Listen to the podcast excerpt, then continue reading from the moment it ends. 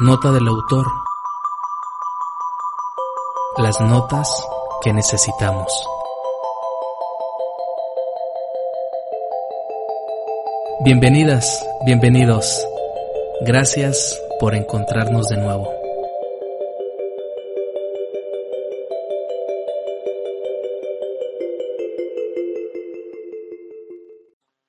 Hello, everyone. My name is Matias Molina, and I'm partnering with the Nota del Autor podcast today. Today, I'm going to talk about comics and the first comic ever made, the part they played in World War II, the two companies which you will see mostly publishing comics, and two superheroes which I recommend starting from from each company. Now, the first comic ever published was The Yellow Kid in McFadden's Flats.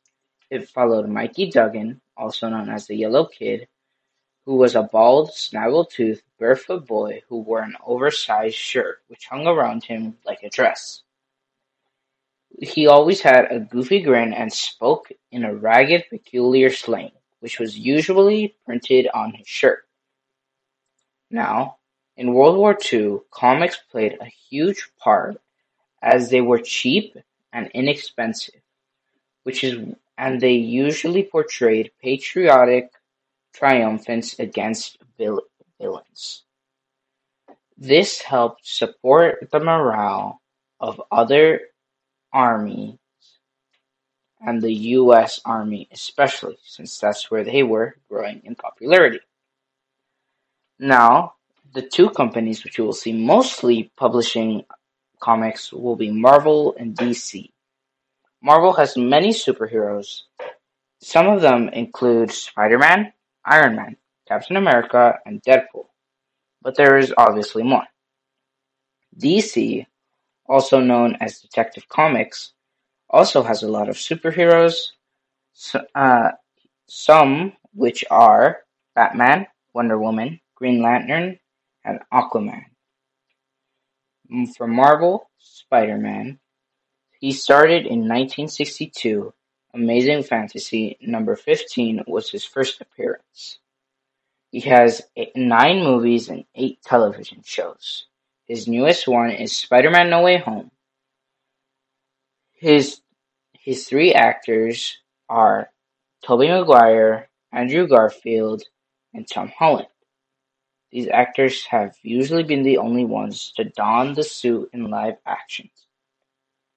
For Batman, he started in 1939 and currently has 12 movies and 8 shows, his newest movie being The Batman, which is going to release this year.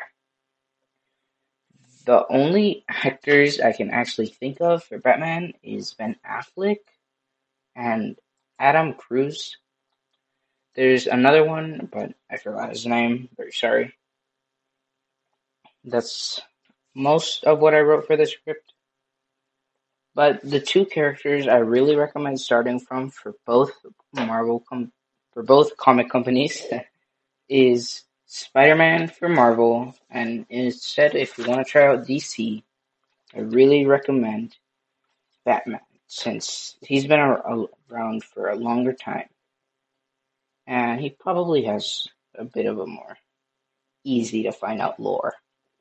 But maybe you're not a kid, maybe you're a bit older. So for that, for Marvel, I would usually recommend Deadpool. Uh,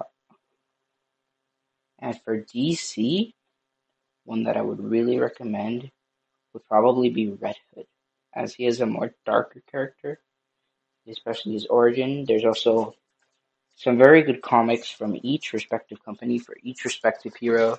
Spider-Man has a really good comic, which is usually good to start with, called Spider-Man The Life, which explains his life and how he died. For Batman, he has a really dark comic called The Batman Who Laughed, if you want to start off there. Thank you for listening, and maybe I'll see you around. Gracias por escucharnos. Hasta la próxima, nota del autor.